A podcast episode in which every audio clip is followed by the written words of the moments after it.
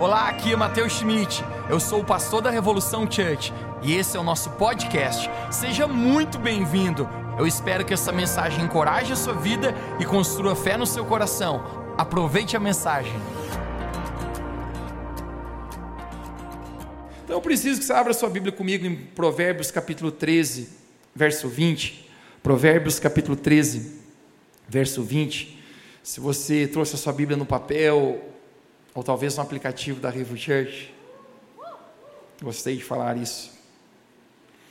Você pode acompanhar conosco em Provérbios capítulo 13, verso 20, diz assim: Aquele que anda com os sábios será cada vez mais sábio, mas o companheiro de tolos acabará mal.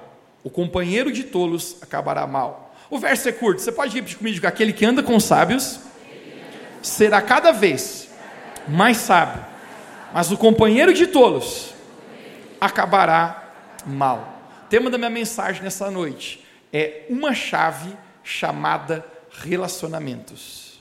Uma chave chamada relacionamentos. Você poderia fechar seus olhos e orar mais uma vez comigo? Querido Jesus, nós queremos te agradecer pelos próximos minutos que vamos ter aqui.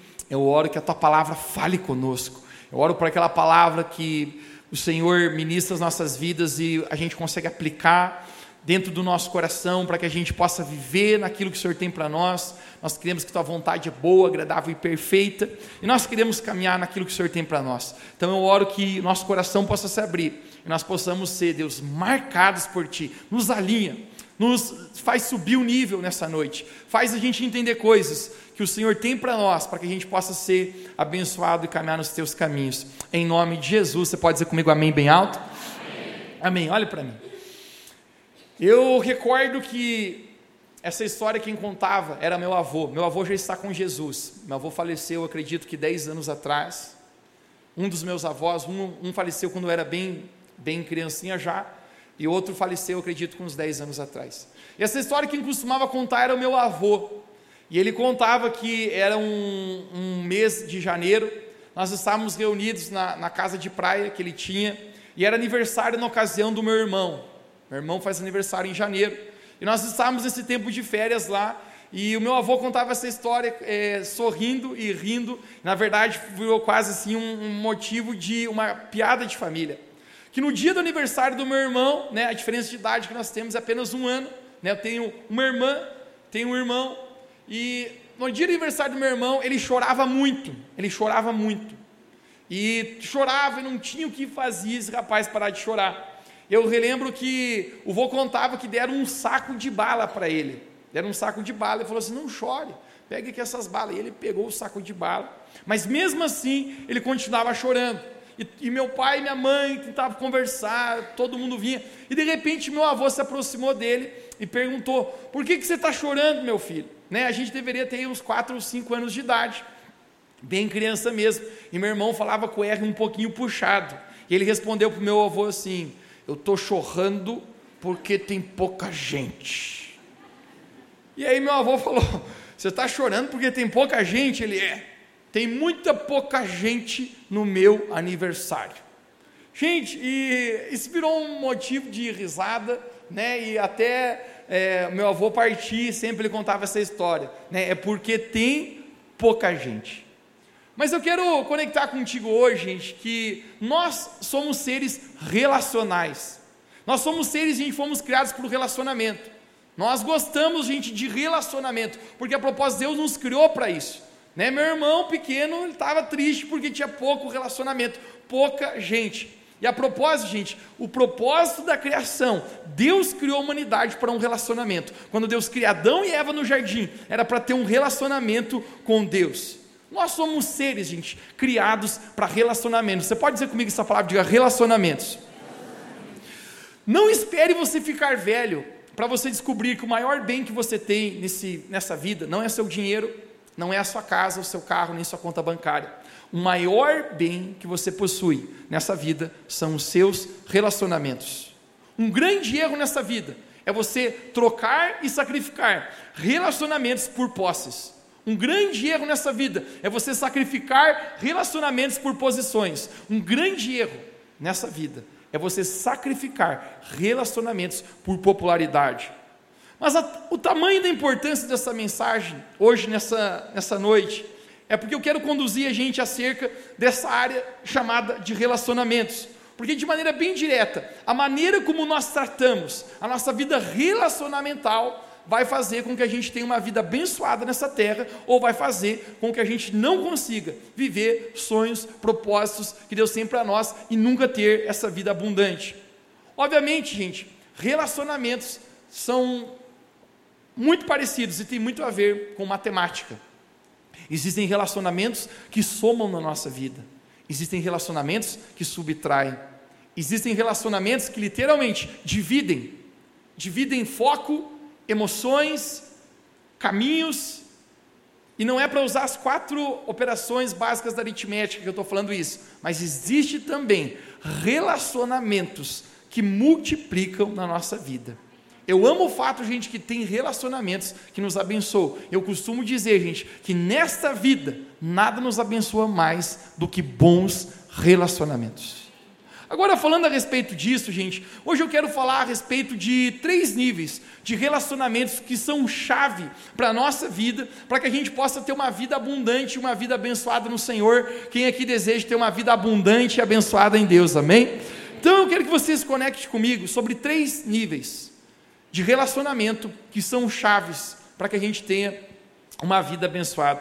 E o primeiro nível de relacionamento que eu quero falar, gente, é relacionamento com Deus Pai. Você pode dizer comigo um relacionamento com Deus Pai. A propósito, eu falei para ti, nós fomos criados para esse relacionamento. Nenhum homem nesse mundo será completo até estar num relacionamento com Deus, seu Pai. Davi no Salmo 42, verso 1 e 2, ele diz uma coisa interessante. Ele diz assim: Assim como a corça busca pelas águas, ele usa um animalzinho da sua época provavelmente da sua região, que tinha desejo enorme por ir até o rio, por se encontrar com aquelas águas, porque tinha sede. Davi diz: Assim como a corça busca por águas, por ti, ó Deus, suspira a minha alma. Ele diz: A minha alma tem sede. Você pode dizer comigo essa palavra, diga sede. sede. Do Deus vivo. E ele continua dizendo: Quando eu estarei perante a face do Senhor e, a, e o contemplarei? O que Davi está falando, gente, aqui, a respeito de uma sede que ele tinha. E deixe-me falar para ti: todo ser humano, conscientemente ou inconscientemente, tem uma grande sede dentro de si. Uma grande sede. Muitos sabem disso, outros nem sabem disso. Mas sabe qual é a maior sede que existe na vida do ser humano? É de conhecer seu Pai, aquele que te criou. Alguns dias atrás, eu vi um documentário e um programa, na verdade, a respeito de pessoas que não conheceram o seu pai natural. E por alguma coisa, por um percalço da vida, a gente sabe que Deus cria as coisas com um propósito, Deus cria as coisas num plano perfeito, mas fugir do propósito, sair do padrão de Deus, sempre traz consequências, e a humanidade saiu dos padrões de Deus. E quantas pessoas a gente sofre por, não, por ter ausência de pais. E esse programa falava a respeito de, um, de filhos que nunca na vida tinham conhecido o seu pai natural. E aí o, apresentador começava a perguntar: Você conheceu? Não, eu não sei. Mas você, tem, você teria desejo de conhecer seu pai natural? Ele falava: Teria. Mas por que você teria desejo de conhecer? Porque é o meu pai. Mas você nunca conheceu ele. Mas mesmo assim, eu, eu queria muito conhecer. E aí, obviamente, esse apresentador, ele tinha muitos contatos, ele conseguia identificar. E tinha um homem que eu me lembro, gente, que ele, o pai dele morava lá no Nordeste. O cara era do Sul e o pai dele morava lá no Nordeste. E de repente entrava um homem assim no programa, e ele falava: E se eu falasse que o seu pai é este homem que acabou de entrar aqui? Gente, era emocionante, porque no exato momento que os olhos se encontravam, eles se abraçavam, eles choravam. Sabe por quê, gente? a, a sede do ser humano é se encontrar com o seu Pai, o seu Criador. Mas se eu falasse para você que o seu verdadeiro Pai, o seu verdadeiro Criador é Deus. A Bíblia fala no livro de Isaías que quando nós estávamos no ventre da nossa mãe, foi Ele quem teceu cada um dos nossos ossos, foi Ele quem nos formou. Você tem um verdadeiro Pai, um verdadeiro Criador, e a maior sede, a maior busca da sua vida, conscientemente ou inconscientemente, é por conhecer seu Pai. Davi está dizendo: quando eu estarei perante a face de Deus Pai, Ele é o seu Criador, Ele te ama, Ele gosta de você, Ele é apaixonado por ti, você foi criado à imagem e semelhança de Deus Pai. Você lembra quando você era criança? Você estava provavelmente na sua sala e alguém falava para você: tem alguém que gosta de você. E a pessoa fala: não me conte quem, por favor. Alguns dias atrás eu estava no final da reunião e eu gosto de ficar conversando com o pessoal, brincando. E eu aproximei de uma menina, ela era do Pará, eu chamo, eu chamo ela de Pará. Eu disse: Ô Pará, fiquei sabendo que você está destruindo corações. E ela falou: É, mas eu não estou sabendo. E eu falei assim: Mas tem um cara aqui na igreja que eu sei que gosta de você. Ela falava: Por favor, me conta, pastor, quem é. E eu falei assim: Não vou contar, eu não sou fofoqueiro. Ela falou: Mas me, me, deu, me deu uma pista, a, a primeira letra dele. E eu falei assim: Não vou contar, você vai ter que descobrir sozinha.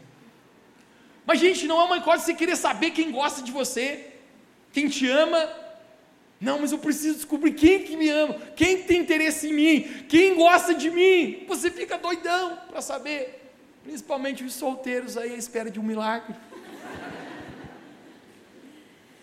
Deixa eu falar para você. E se eu falasse para você hoje que existe alguém que gosta de você, que lhe ama, com amor eterno, que é apaixonado por você, que mal vê a hora de você acordar todos os dias e sorrir. Esse alguém é o seu Criador, Deus, o seu verdadeiro Pai. Como Ele nos ama! Esse relacionamento com Deus Pai é o que dirige toda a nossa vida. A propósito, deixe-me declarar para você: até o seu relacionamento com Deus, seu Pai, está alinhado, tudo vai faltar na sua vida. Você pode ter tudo, pode estar em qualquer lugar, ainda sentirá um sentimento de vazio, porque apenas esse relacionamento com Deus Pai nos completa. Quando você constrói esse relacionamento com o seu Pai, com Deus, seu Criador, só aí você entenderá o que a parábola que Jesus conta em Mateus capítulo 13. Quando Jesus ele fala: "O reino dos céus é semelhante a um homem que ele encontra um tesouro no campo, então ele vende tudo o que tem a fim de adquirir esse tesouro. Todavia, da mesma maneira, o reino de Deus é semelhante a um negociante que está procurando por pérolas preciosas e ele encontra uma pérola de grande valor e também vende tudo que tem a fim de adquirir aquela pérola. Obviamente, o tesouro e a pérola aqui é um símbolo desse relacionamento que hoje nós temos com Deus Pai. Quando você tem um relacionamento com Deus Pai, isso se torna o teu maior tesouro. Não é difícil largar a mão de muitas coisas, não é difícil vender tudo o que tem, não é difícil deixar o passado, sabe por quê? Porque isso se torna tão importante na sua vida, porque nós fomos criados para um relacionamento com Deus Pai. Nós não podemos viver o dia de amanhã sem a presença dEle. Esse relacionamento maravilhoso com o nosso Pai, o nosso Criador, é o que alinha a nossa vida, é o que nos dá razão. Você só conhece, conhece o propósito da sua vida quando você está vivendo um relacionamento com Deus, o seu Pai. O rei Davi, nesse salmo que nós acabamos de ler de 42, ele fala: Quando eu estarei perante a face do Senhor? Mas lembre comigo, na Bíblia existia um homem, narrado no livro de Êxodo, capítulo 33, que refere-se como um homem que falava face a face com Deus. E esse homem era Moisés. Alguém que estava tão perto de Deus. Ele tinha um relacionamento de muita intimidade com Deus. Gente, aquilo se torna tudo na vida dele. Certa vez, ainda no livro de Êxodo, a Bíblia conta que Moisés conduzindo o povo de Israel durante aquele deserto até uma terra prometida. O povo pisa demais na bola. Sabe por quê? Relacionamentos exigem expectativas. Deixa-me falar algo para você. Deus, o Espírito Santo, é uma pessoa. Ele tem expectativas, ele se alegra, ele se entristece. E diz que Deus se entristeceu com o povo. Por quê? adoraram os seus ídolos, adoraram a si mesmo, não deram glória a Deus. Em outras palavras, hashtag passou do limite. Algum tempo atrás, um, um homem veio aconselhar comigo no meu escritório, ele falava, pastor, me ajuda. Eu falei, o que, que aconteceu contigo? Ele falou, minha mulher quer me deixar. Eu falei, o que, que aconteceu? Ele falou, a culpa é minha. Eu reconheço, eu pisei demais na bola e eu fui além da conta do que podia. E agora ela falou que não quer mais me ver nem pintado de prata, de ouro, de bronze, não tem o que fazer. E eu falei para ele: Pois aí, meu filho, a única coisa que eu posso fazer por ti é te orar, orar por você.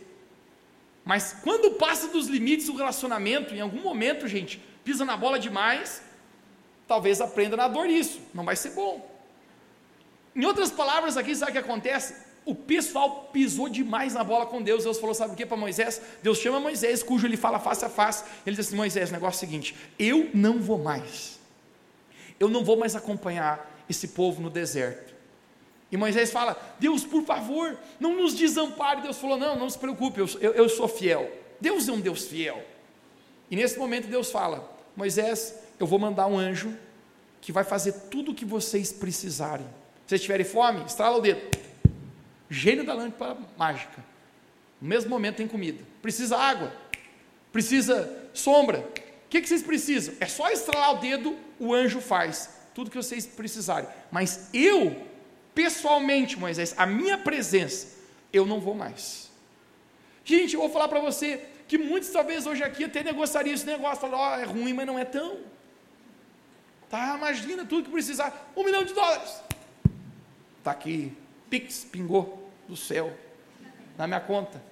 Né? Vocês solteiros, estou encalhado, me manda um homem, uma mulher aparece o Brad Pitt, o Charles Stone. Gente, imagina tudo que você precisa. Deus faz num instante. Mas para Moisés não. Sabe o que, que Moisés fala para Deus? Deus, a gente pode ter tudo, mas se a tua presença não for conosco, eu não vou sair daqui. Sabe por que, que Moisés fala isso, gente? Porque alguém que vive um relacionamento com Deus Pai entende o valor disso. E Moisés está dizendo: eu posso ter tudo, mas se não tiver o meu relacionamento com Deus Pai, o qual eu fui criado para viver, não vai ser completo, não vai ser feliz.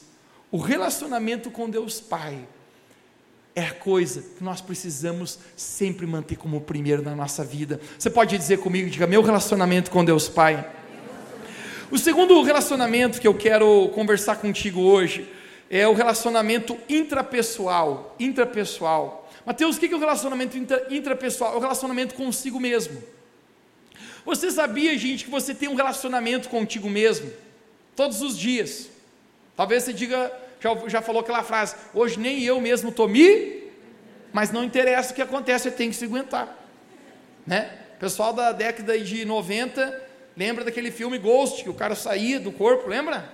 Pois aqui não existe isso, gente, tá? Você tem que se aguentar mesmo que você não se aguente. Mas muitas pessoas, gente, eu descobri que elas não têm um relacionamento bom consigo mesmo. A pessoa não se ama, não, não, não se aceita, tem muitas dificuldades. É interessante que Mateus capítulo 22, verso 39, Jesus ele diz assim: ame ao teu próximo como a ti mesmo. Conecte-se comigo. Jesus fala: você consegue amar o próximo como você ama a si mesmo. A pergunta é: se você não ama nem a si mesmo, como você vai ser capaz de amar o próximo? Eu descubro muitas vezes, gente, que tem pessoas assim que, que a pessoa tem pimenta. Quem sabe o que é uma pessoa que tem pimenta? Né? Ela parece que tem uma faca tramontina que corta rápido todo mundo. É a pessoa assim que o tempo inteiro assim tá, tá de mal com a vida. Eu, eu passei, gente, muitas vezes ter misericórdia por esse tipo de pessoa, sabe por quê? Porque às vezes a pessoa não consegue amar outros, porque ela não se ama nem a si mesma. Alguns dias atrás, nós estávamos no final da, da, nossa reunião aqui, naquele tempo de oração que nós temos sempre com a igreja depois da palavra. E eu recordo que eu estava orando com uma, com uma garota, e Deus falou uma palavra para mim: falou, Mateus, eu quero que você dê uma palavra profética para ela. Eu falei, sim, Senhor, me dá a palavra que a gente entrega. E Deus falou: diga para ela que eu vou ensinar ela se amar da maneira que eu a amo. Diga para ela, Mateus, que eu vou ensinar ela a se valorizar da maneira que eu a valorizo. Gente, quando eu falei essas palavras para ela, eu falei, ó, oh, isso aqui Deus está falando comigo, eu creio que é para você. Quando eu falei isso, gente, essa menina pensa, uma menina que começou a chorar. Sabe por quê? Porque Deus, a gente precisa muitas vezes derramar o amor dele e curar o nosso coração. E às vezes a gente está tendo um relacionamento tão ruim consigo mesmo, né? Não se acha aceito, não se acha bonito, não se acha valorizado. Talvez se você teve dificuldade na sua vida de paternidade, talvez seja uma grande razão para você não ter essa dificuldade de relacionamento consigo mesmo. Porque obviamente o pai é a figura de Deus e o pai é a maior figura de aceitação na nossa vida. E quantas pessoas, gente, eu vejo com relacionamento com, em crise com si mesmo, não sabe a sua identidade, não sabe quem, quem são, não se amam. Deixe-me falar algo para você: você é muito amado por Deus, você foi criado perfeito e Deus ele não comete erros. Saiba algo, homem e mulher, que você está e você foi criado exatamente da maneira perfeita que você deveria ter sido criado. Você pode se aceitar, você pode se amar, Sabe por quê? Porque Deus te criou de maneira perfeita. E mesmo que o seu nariz seja torto, você é bonito para Deus. Você já viu bebês feios? Tem bebês feios, né? Tem uns quando nascem parece um joelho assim mordido. É ou não é? E até tem uma teoria que diz que quando é muito feio, quando é pequeno, fica bonito quando mais velho. Olhe para alguém perto de você e diga: Você era tão bonito quando novinho. Estou brincando, gente. Estou brincando. Mas assim, o bebezinho ele é feio, gente. Quando nasce, dificilmente um bebê é bonito. Né? Sai ali do vento da mulher, parece até um, um, um extraterrestre saindo, né? ligado um negócio. E a gente é doideira. Viu o pai da minha irmã, o negócio pensei, Jesus, só tu podes com esse causa. E a, e a mãe e o pai olham, gente, o bebê assim, ainda assim, meu Deus, é a coisa mais linda do mundo. Eu falei, mas bonito? Onde é que vocês estão vendo, gente? Né? Eu acho que depois dar um banhinho, passar um talquinho para melhorar, mas nesse exato momento eu não estou vendo. Gente, eu vou falar para você, Deus ele te criou de maneira perfeita e Deus ele te ama, Deus ele se alegra com a sua vida. Você precisa aprender, gente, a amar-se a si mesmo, a ter um bom relacionamento. Talvez você cometeu erros no passado. Talvez você fez coisas que não deveria ter feito e você carrega culpa, condenação e vergonha. Deixe-me falar para você. A palavra de Deus fala que quando nós confessamos nossos pecados a Jesus, Ele é fiel e justo para nos perdoar. Quem crê que em Cristo Jesus nossos pecados são perdoados aqui, diz amém onde você está. Se você vai na presença de Deus, gente, Ele é fiel e justo para nos perdoar e purificar de todo pecado. E Deus te perdoa. Mas sabe uma coisa que eu descobri sobre muitas pessoas? Pessoas que não conseguiram se perdoar. Foram perdoadas por Deus, mas não se perdoaram. Ainda carregam culpa, vergonha, condenação, e como o inimigo é especialista em apontar o nosso passado e tentar fazer com que a gente ainda carregue essas vergonhas, onde o nosso relacionamento com a gente mesmo vai se tornando difícil, onde é dificultoso. A gente precisa aprender a ser boa companhia para a gente mesmo aprender a se alegrar com a gente mesmo. Tem pessoa que não sabe viver uma vida de solitude.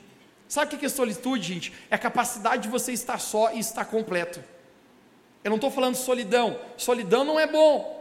Solidão é você estar só e você estar triste. E acredite, tem pessoas cheias de pessoas ao lado e estão vivendo em solidão. Você ser solteiro, jovem, não significa que você vive solidão, porque eu conheço muitos casais que estão casados e estão vivendo uma vida de solidão em seus corações. Mas sabe o que é solitude? É você saber quem você é para Deus e que o amor dele, esse relacionamento com Deus Pai te completa, e você dizer: Eu estou inteiro, eu estou feliz. Precisar ser uma boa companhia para a gente mesmo, aprender a estar só. Eclesiastes capítulo 5 fala: existe tempo para todas as coisas. Tempo para espalhar pedras e tempo para juntar pedras. Tempo de abraçar e tempo de afastar-se de abraçar. Sabe o que eu creio, gente? Deus ele quer curar o nosso relacionamento auto-pessoal com a gente mesmo. Como a gente se relaciona com a gente mesmo? Por quê? Porque a gente consegue amar o próximo como a gente ama a nós mesmos. Talvez se você esteja aqui nessa noite você diga, Mateus, eu não tenho tido um relacionamento bom comigo mesmo.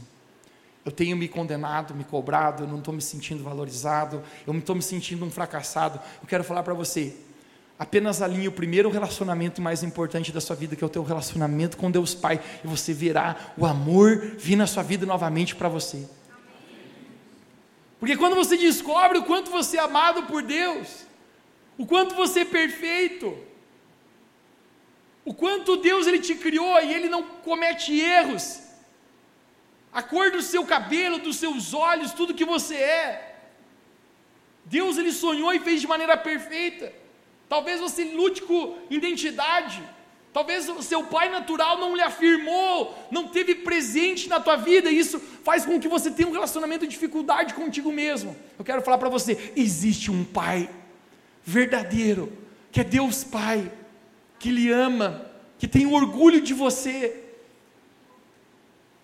que não vira o seu rosto nos nossos piores dias. Sabe a coisa mais incrível sobre Deus Pai, gente? Que eu descobri na minha vida que nos meus piores dias, Ele não fechou os olhos para mim. Nas minhas maiores vergonhas, nos meus maiores erros, Ele não se virou o seu rosto de mim, mas ainda assim, como um pai que ama seus filhos, Ele estava olhando para mim dizendo: Mateus, eu amo você. Eu sou seu pai. Gente, isso cura o nosso coração. Isso faz com que a gente comece a se ver como Deus nos vê. A gente possa viver um relacionamento bom com a gente mesmo, para que a gente possa expressar a glória de Deus através da nossa vida. Você pode dizer um amém bem alto?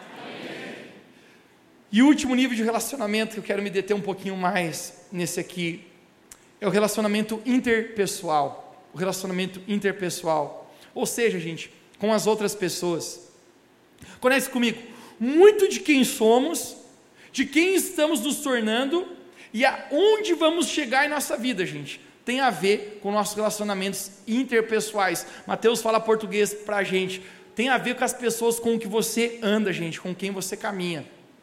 Existe uma frase que é clichê, mas é verdade. Você é resultado das cinco pessoas que você mais caminha e convive.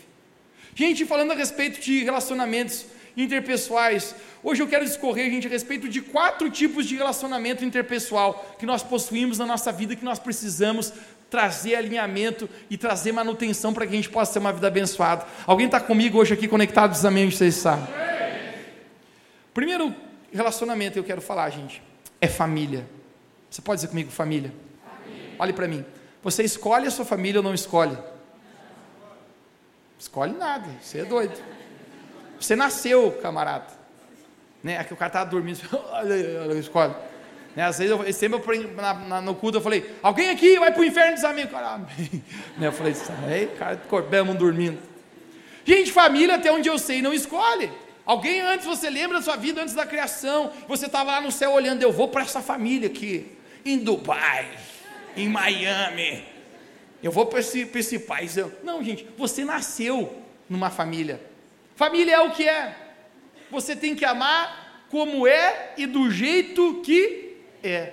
Você não escolhe a sua família. Mas também, gente, depois de Deus, o maior bem que nós temos é a nossa família é a nossa família. Nenhuma família é perfeita, eu não sei como, quanto a sua, mas a minha, gente, tem muitas dificuldades. Nenhuma família a gente nunca erra, mas a família é o ambiente que Deus trabalha dentro da nossa vida. E qualquer pessoa, gente, que falhar em amar a sua família, e será falhado com o propósito da sua vida. Escute bem aqui, meu camarada, você pode ter uma carreira de muito sucesso, você pode chegar ao teu sonho profissional, mas se você falhar em dar amor e no relacionamento com a sua família, você terá fracassado aqui nesse mundo. Tem que amar até o fim. Família é família. Você apenas está ali. E às vezes é desafiante, mas precisa continuar amando. Eu lembro quando era criança, como eu falei para você, a diferença de idade minha do meu irmão é apenas um ano. E isso foi muito bom, porque quando criança a gente podia brincar muito junto. Mas crianças de mesma idade, você já descobriu que também brigam bastante. E a gente brigava com vontade. E o pai havia prometido para a gente: sempre que vocês brigarem entre vocês dois, a briga maior vai ser comigo, depois eu vou dar um pau nos dois. Então, às vezes a gente até maneirava, mas de vez em quando o pau comia. Brigava com o meu irmão. Eu recordo uma ocasião que eu briguei com ele, o pai falou assim: Ah, vocês brigaram entre vocês dois? Então agora vocês vão brigar comigo. E o pai botou nós dois, gente sentado, na, deitado na cama, de bruxo. Falou: Já abaixa essa calça, essa cueca aí. Mas até negociava, disse: Não, a cueca hoje não, pai. Eu falei, abaixa tudo aí, rapaz. O kit é completo hoje. Gente, ele pegou a vara, deu uma cinco varada em todo mundo. Nós choramos. Né? Ele falou assim: vocês precisam aprender a ter um bom relacionamento, a se amar como irmãos. E quando a gente se levantou dali, eu lembro até hoje, meu irmão, né, a gente crente vai ter 5, 6 anos de idade. Meu irmão foi até meu pai e falou assim: Ô oh, pai, eu não quero mais ser irmão do Mateus. E eu olhei para ele: O que, que é, rapaz? Eu também não quero ser teu. Você acha que é só você? Também não quero ser teu.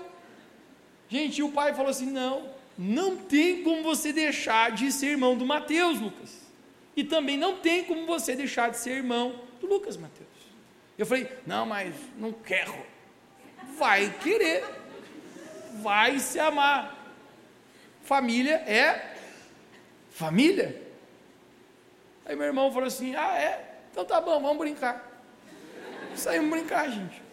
Criança tem coisa boa isso. A gente fala para você, é o que é? Não tem como você deixar, você não escolheu. Mas esse é o lugar, gente, que nós precisamos, dentro da nossa vida, dar manutenção e viver um bom relacionamento familiar. Quem está comigo aqui pode dizer amém. amém. Agora a pergunta é, gente: você tem sido um bom filho? Um filho obediente para os seus pais? Você, pai, você tem sido um bom pai para os seus filhos, um pai presente, suprindo as suas necessidades? Você, esposa, você tem sido respeitosa? Você tem sido encorajadora do seu marido? Ou só gastadeira? Você é marido? Você tem sido doce? Dado atenção às necessidades da sua esposa? Ou frio e indiferente? Billy Graham falava uma frase: cristianismo começa dentro de casa. A nossa conduta, dentro da nossa casa, a gente pode fazer a nossa família sangrar. E só quem aqui teve um relacionamento de dificuldade familiar sabe o quanto sangra condutas erradas de pessoas dentro da família. Um pai omisso, um pai irresponsável, filhos rebeldes ou desobedientes, cara, sangra a família inteira. Ele sempre falava com um casal, falei, seu filho é muito querido, ele falou, você que pensa, é querido com todo mundo aqui dentro de casa, é um demônio, pai dele falou, eu me assustei, gente. Porque relacionamentos, gente, má conduta na nossa vida é capaz de fazer a nossa vida sangrar. Paulo fala para Timóteo: se você não cuida bem dos, da sua própria casa, da sua própria família, tu é pior que o incrédulo, tu já negou a fé. O apóstolo Paulo fala aos primeiros Tessalonicenses: quanto à maneira de amar dentro de casa, eu não preciso nem escrever para vocês, porque vocês já foram instruídos. Amar uns aos outros. Gente, deixa eu falar para você, como está teu relacionamento familiar? Relacionamento interpessoal com a sua família. Eu costumo dizer que quando a família não vai bem, gente, nenhuma área da sua vida vai conseguir ir muito bem.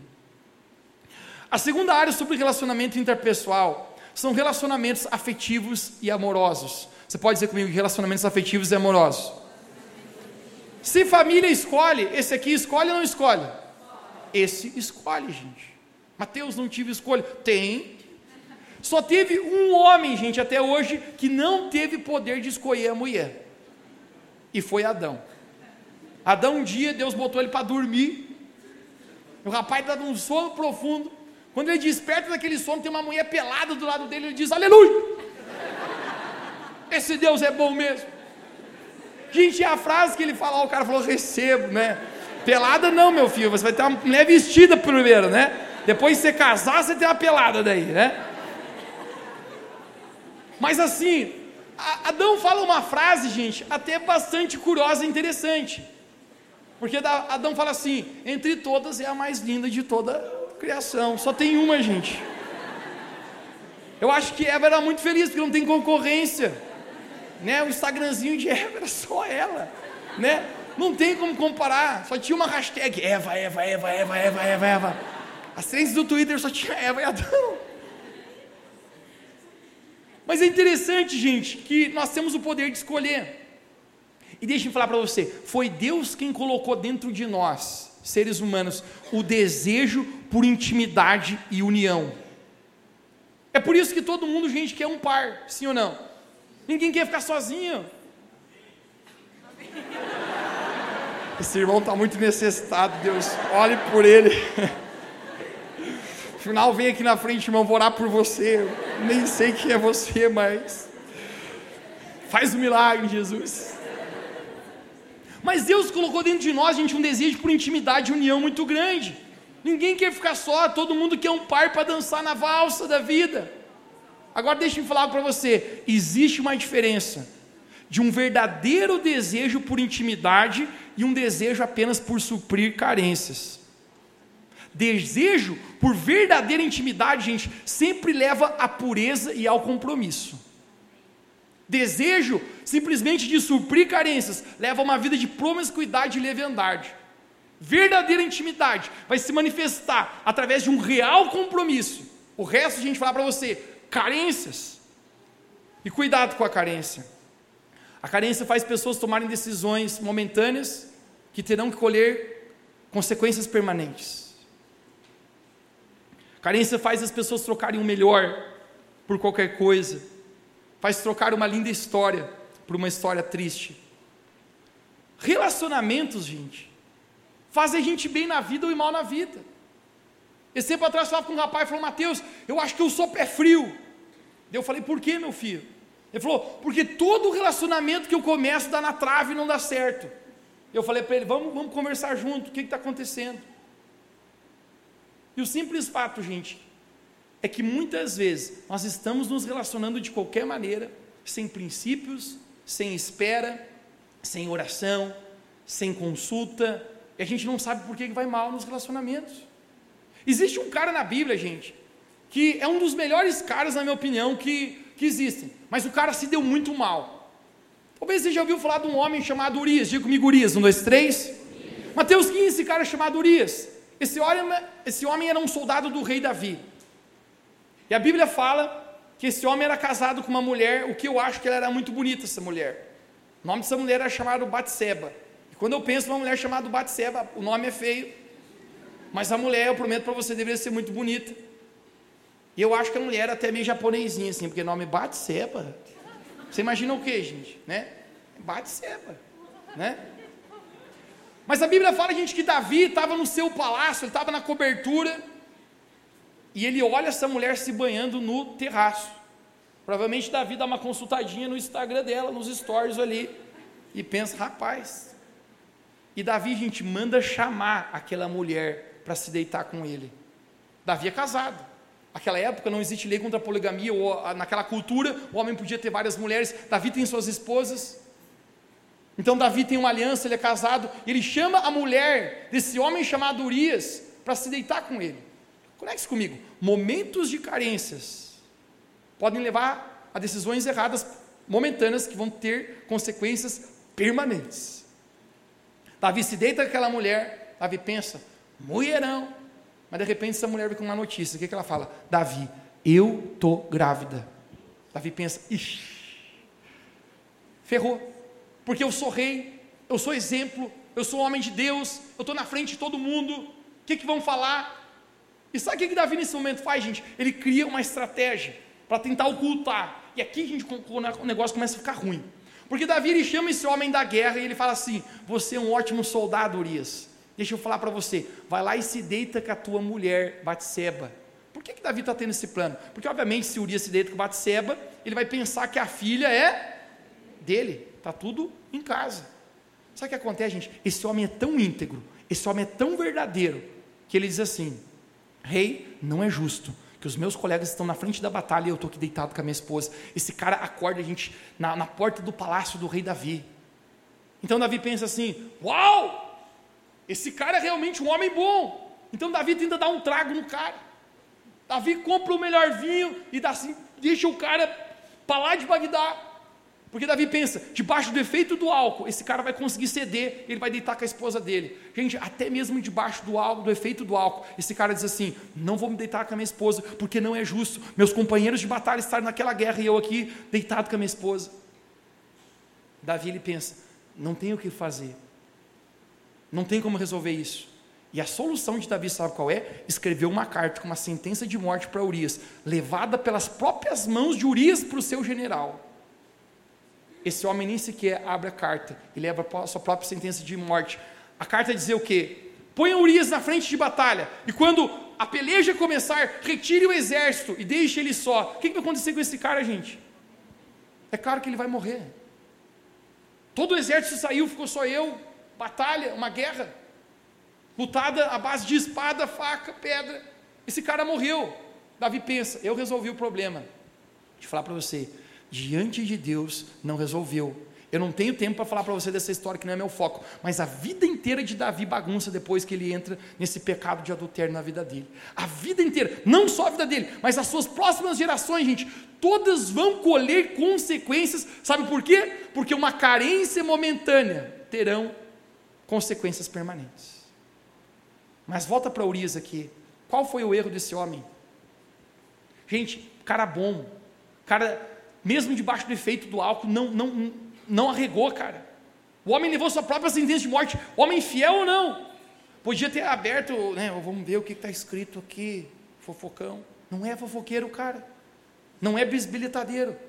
Ele leva a sua própria carta. Então, ser um homem de muita integridade, gente. Qual foi o erro desse cara? Pois aí, está com a pessoa errada está com a mulher que não deveria estar, Batseba, um homem muito caráter com uma mulher que não tinha caráter. Gente, nossos relacionamentos sempre vão nos conduzir a algum lugar. Sabe? E de alguma maneira, a maneira como nós relacionamos de maneira interpessoal afeta até diretamente nosso relacionamento com o próprio Deus. Agora é tão interessante, gente, que o resultado que recebemos é nada mais, nada menos do que o efeito do que e como fazemos.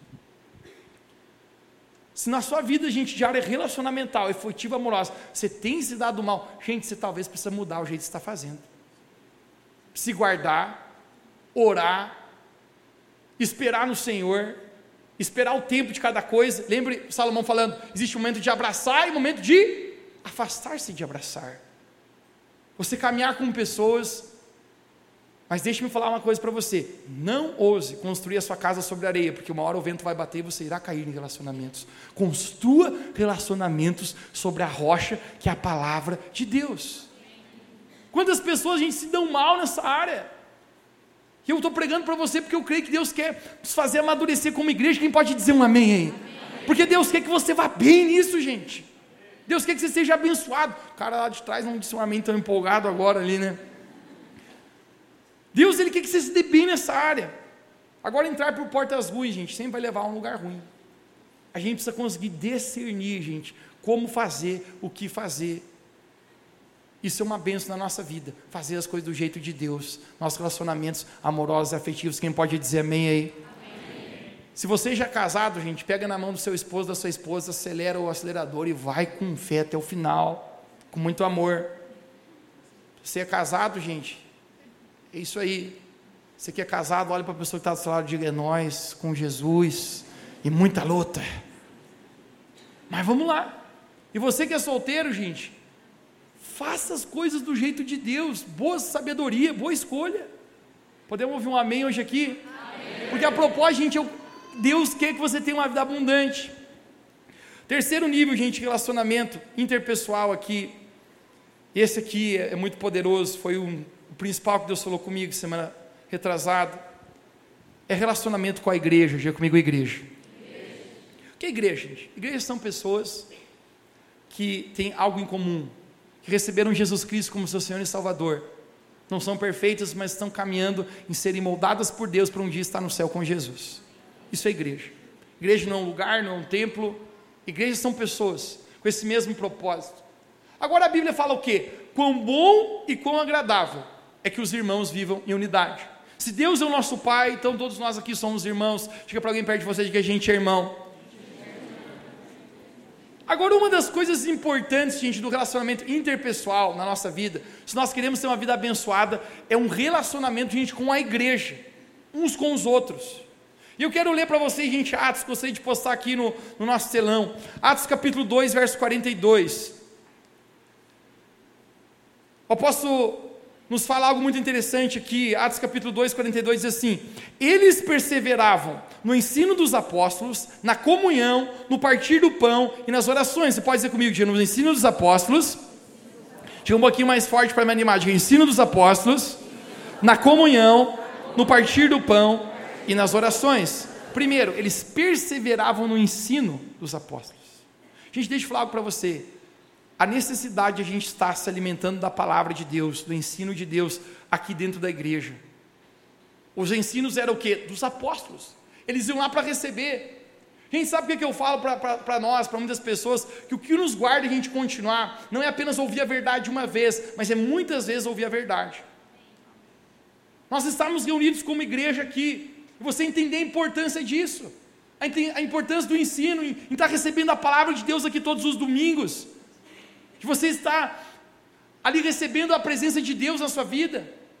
Essa palavra de Deus, gente, faz nos, nos mover para que a gente possa caminhar naquilo que Deus tem para nós. Eles perseveravam, sabe o que está dizendo? Cara, não era uma vez, era sempre.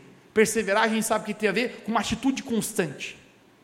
Isso que se fala, se traduz por perseverança, é uma atitude constante. Agora, muitas pessoas, gente, elas não dão importância a isso. Perseverar no ensino dos apóstolos. Você está aqui recebendo a palavra. Às vezes eu falar para você, gente, a palavra vem de encontro a vocês e diz assim: meu Deus, hoje foi para mim, pastor. Aleluia. E tem dia, gente, que parece que você veio aqui e você ouviu a mesma coisa que já sabia. Mas deixa eu falar para você, você persevera em continuar ouvindo aquilo que Deus tem para você e você continua na sua jornada. Se eles perseveravam na doutrina dos apóstolos, a segunda coisa que eles perseveravam, isso aqui eu quero focar nisso hoje, é na comunhão. Diga comigo, comunhão. comunhão. Gente, comunhão é relacionamento. Comunhão é relacionamento. Qual é o ônus do relacionamento? O ônus do relacionamento, gente, é que relacionamento dá trabalho. Relacionamento saudável exige investir tempo, sim ou não? Exige, gente, você exige dedicação, Relacionamento saudável, gente, exige viver uma vida de perdão. Alguém diga comigo nessa noite, diga perdão. perdão. Eu costumo dizer que não existe nenhum relacionamento duradouro que muitas vezes não tem que pagar um pedágio chamado perdão. Perdão.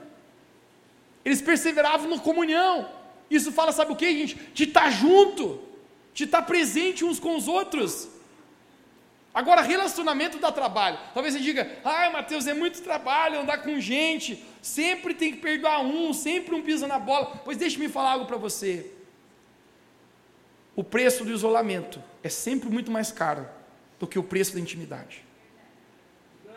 Se você viver uma vida isolada, em algum momento isso custará muito mais caro do que o preço de relacionamentos. Igreja, gente, é um lugar de relacionamentos não é apenas você vir aqui à reunião, mas é você se manter num ambiente, gente, de intimidade.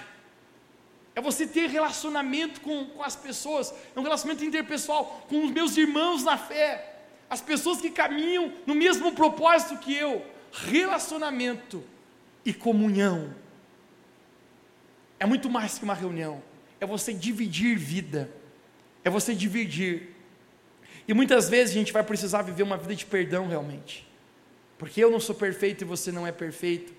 Mas mesmo assim, não significa que nós não, não podemos nos perdoar e continuar nos amando. Não significa que você não pode pular pelas pedras do caminho. Tem pessoas que quando se machucam com algo, gente, imediatamente elas se afastam. Lembre que eu acabei de pregar para você: o preço do isolamento é muito mais caro que o da intimidade. Alguns anos atrás, uma, uma mulher aqui da, da, nossa igreja, ela já tinha vindo de uma outra igreja. Ela falou, pastor, posso congregar aqui? Eu falei, se Deus te mandou, que Deus te abençoe, por que, que você está vindo para cá? É porque eu tive muitos problemas na outra igreja. Eu falei, aqui você vai ter mais. Você tem cada doido nessa igreja. Você nem sabe, eu sou um deles.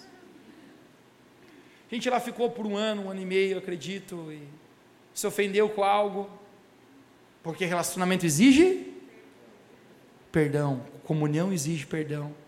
Sabe o que, que faz? Foi para outra igreja. Sempre atrás falava com outro, já foi para outra, já se queimou lá, foi para outra, se queimou lá, já está em outra. E ela ainda acredita que o problema é todas as igrejas. Mano, pelo amor de Deus, comunhão exige uma vida de perdão, de humildade. Eles perseveravam em comunhão, sabe o que dizia? Não abre mão, cara, está junto. Agora, essa aqui o povo gosta. Eles perseveravam no partir do pão. Né, o povo aí que tem fome aí.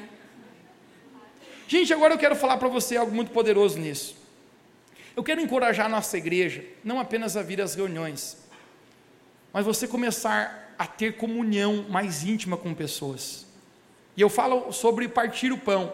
Quando você está comendo com uma pessoa, exige gente, uma conotação que você está conversando com ela, você está dividindo, você está sendo igreja com ela.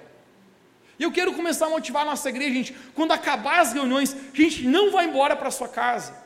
Comece a se programar para combinar com irmãos, para você sair lanchar alguma coisa e conversar com essas pessoas. Amém. Cada um no seu nível. Mateus, eu tenho dinheiro para cachorro quente. Gente, acha o moçado hot dog, vai comer um hot dog feliz. Eu tenho dinheiro, Mateus, para comer um churrasco. Vai com o pessoal do churrasco, não faz mal. Mas sabe o que é importante, gente? Você perseverar no partir do pão. É muito mais do que vir à igreja e falar assim, já fui, agora vamos embora daqui. Eu quero encorajar nossa igreja a algo, gente, hoje, quem está pronto para um desafio? Convide pessoas, gente. Convide pessoas para ir jantar na sua casa depois da reunião. Ou domingo que vem, vamos fazer uma jantinha lá em casa, vamos, vamos partir o pão junto. Vamos orar na mesa. Tem gente que se animou agora, disse, ai, tomara que receba um convite hoje. Gente, comece a caminhar como igreja. Quem está entendendo o que eu estou falando hoje aqui? Esse é o nível de relacionamento interpessoal, gente. E tem pessoa que vive isolada. A gente fala para você, não é bom. Quão bom e quão agradável que os irmãos vivem em unidade. Eu quero encorajar a nossa igreja, pessoal, de maneira muito forte a algo. Você perseverar no partir do pão. Você ter relacionamento com as pessoas de verdade. Não, não me leve a mal, gente, não me leve a mal. Todo mundo aqui não vai levar para o lado pessoal agora. Mas vamos lá, gente. Tem gente, pessoal, que quando, quando eu saio da plataforma, tem aquele pessoal para dar aviso aqui, os caras já estão correndo lá para baixo, mano. Eu acho que tem um prêmio lá embaixo que diz, ó, quem chegar primeiro ganha um dinheiro. Pelo amor de Deus, gente. Preza por comunhão, preza por relacionamento. Ô, vamos, vamos fazer alguma coisa depois da reunião? Durante a semana. Gente, partir o pão é importante, porque não é apenas uma comida, mas você está compartilhando valores de vida. Você está tendo unidade com o corpo de Cristo. Quem pode dizer amém aqui? Eu encerro a palavra falando sobre esse último aqui. Sobre grupos, gente. Existe um milagre de Jesus em Mateus capítulo 6, verso 39 que você conhece, quando Jesus multiplica os pães e os peixes, alimenta uma multidão, que só de homem tinha 5 mil homens. Eu sempre falo onde tem homem, tem mulher e tem criança, sim ou não? E a criançada pega fogo. É força de criança. Jesus se compadece da multidão e Jesus fala assim: vamos, vamos alimentar eles. E os discípulos falam assim: ó, no way, não tem jeito. A gente só tem cinco pão e dois peixes. E eu estou olhando aquele cara ali, ele come cinco pão sozinho. E aqueles dois ali, se fazer aperitivo, cortar os peixes, ele também mata sozinho o negócio. Porque tem uns irmãos, vamos ser sinceros, gente. Cuide de quem você vai convidar também para jantar na tua casa, vai dar um prejuízo aí.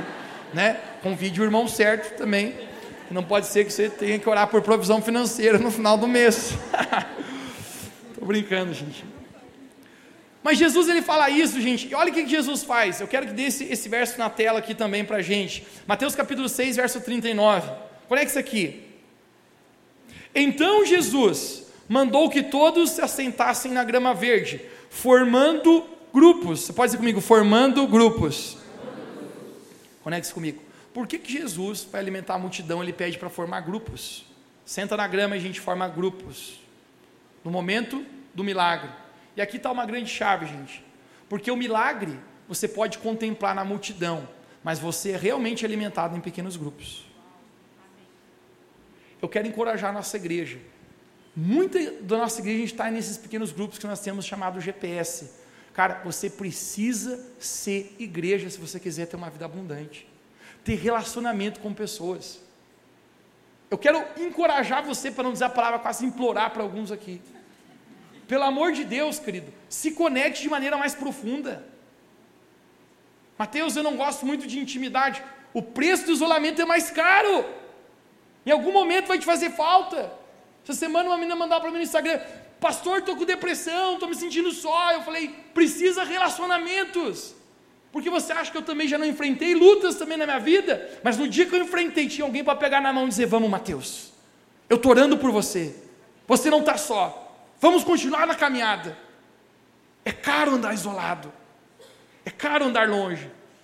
Jesus faz com que a multidão se assente em grupos, porque você é realmente alimentado, gente, em pequenos grupos.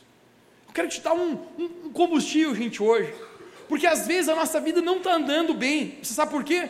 Porque não estamos manuseando os relacionamentos que deveríamos ter de maneira correta, de acordo com a palavra de Deus. E a gente precisa ser rápido em resposta. Diga comigo nessa, nessa noite, diga rápido em resposta. Toque alguém perto de você diga, diga, dê uma resposta mais rápida. Dê uma resposta mais rápida a essa palavra.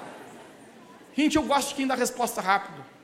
Tem um rapaz no meu GPS de quarto, provavelmente ele deve estar aí no meio de algum lugar. Gente, ele chegou na igreja dois domingos atrás.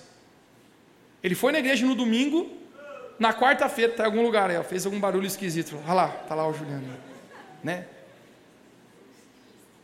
Ele chegou no domingo na igreja, na quarta-feira a gente sem eu convidar, não sei nem como o bicho apareceu. Chegou lá no GPS, a gente tomar um susto, o senhor estava assim, ali, ele chegou, opa, estava já no GPS. No outro domingo já estava na igreja de novo. Na terça-feira já tinha se inscrito para a escola de crescimento. Eu olhei o cara lá. Eu falei, mano, só falta você ir para o céu, agora na próxima direto. Eu falei, mas não, Jesus, ainda não. Ainda tem muito propósito para ele aqui nessa terra. Mas eu falar para você, gente, rápido em resposta. O céu está aguardando, querido, não pergunta. O céu está aguardando resposta. Você fica perguntando a Deus, por quê? Mais uma vez o teu filho está ferido. Gente, não é para perguntar, é para responder em bons relacionamentos. Querido, uma palavra dessa que eu estou pregando para ti, eu sei que muita gente está apanhando. O tema da palavra poderia ser facas tramontina hoje. Está cortando, está cortando. Mas eu sei, gente, que na verdade é porque você é amado por Deus. Deus quer que você se dá bem nessa área de relacionamentos. Eles perseveravam em oração juntos, pessoas que nos aproximam de Deus. Eu não vou continuar pregando para você, por mais que eu tinha mais coisa aqui. Mas sabe o que eu quero dizer, gente? Eu creio que o Espírito Santo quer falar com a gente como igreja hoje. A gente agir na área de relacionamentos da maneira que Deus nos orienta a agir. Essa área a gente vai, de alguma maneira, fazer as pessoas se darem bem ou se darem mal na vida. A pergunta hoje: como estão tá teus relacionamentos? Teu relacionamento com Deus Pai, teu relacionamento contigo mesmo, teu relacionamento interpessoal com as outras pessoas, com a sua família, com a igreja. Como está seus relacionamentos? Eu creio, gente, que hoje Deus ele quer fazer com que a gente tenha uma vida abençoada, e essa é uma palavra para a gente crescer nisso, porque Deus de verdade nos ama. Você quer que Deus ama você? Fica de pé onde você está, vamos orar hoje por essa palavra, vamos deixar Jesus testificar isso na nossa vida.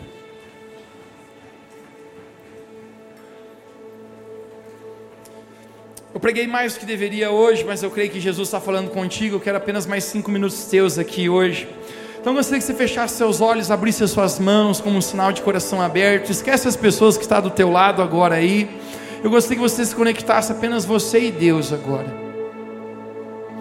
Eu gostaria que você pensasse agora, como está a minha vida relacionamental? Como que eu tenho conduzido essa área da minha vida? Como que eu tenho agido?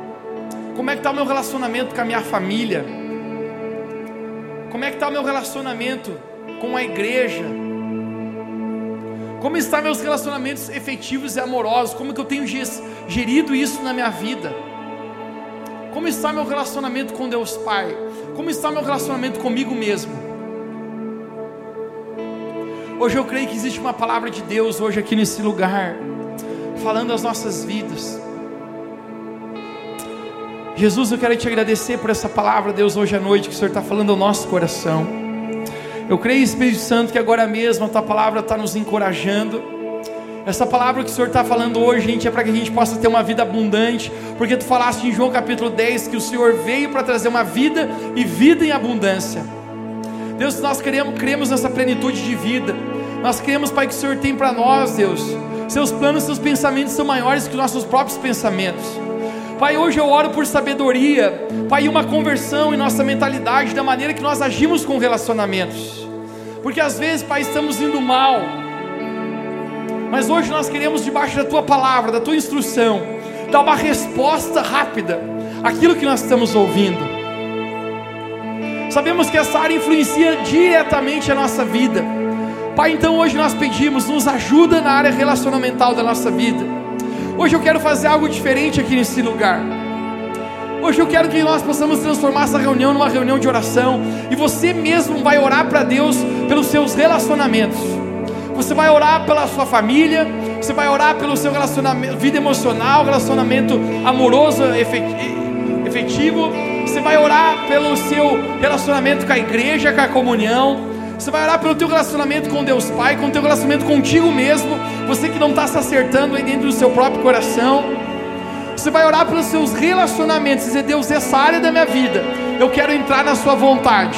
Eu quero andar naquilo que o Senhor tem para mim, porque eu sei que Tu me criaste. Tu és o meu Pai e o Senhor quer que eu vá bem nisso. Então vamos lá, Revo Church, com seus olhos fechados, é apenas você. Um, dois, três, ore agora, ore agora. Ore agora onde você está. Ore pela sua própria vida. Ore pelos seus relacionamentos. Se você está identificando nessa noite alguma área relacionamental que não está indo bem, ore por essa área hoje. Coloque na presença de Deus aqui nessa noite.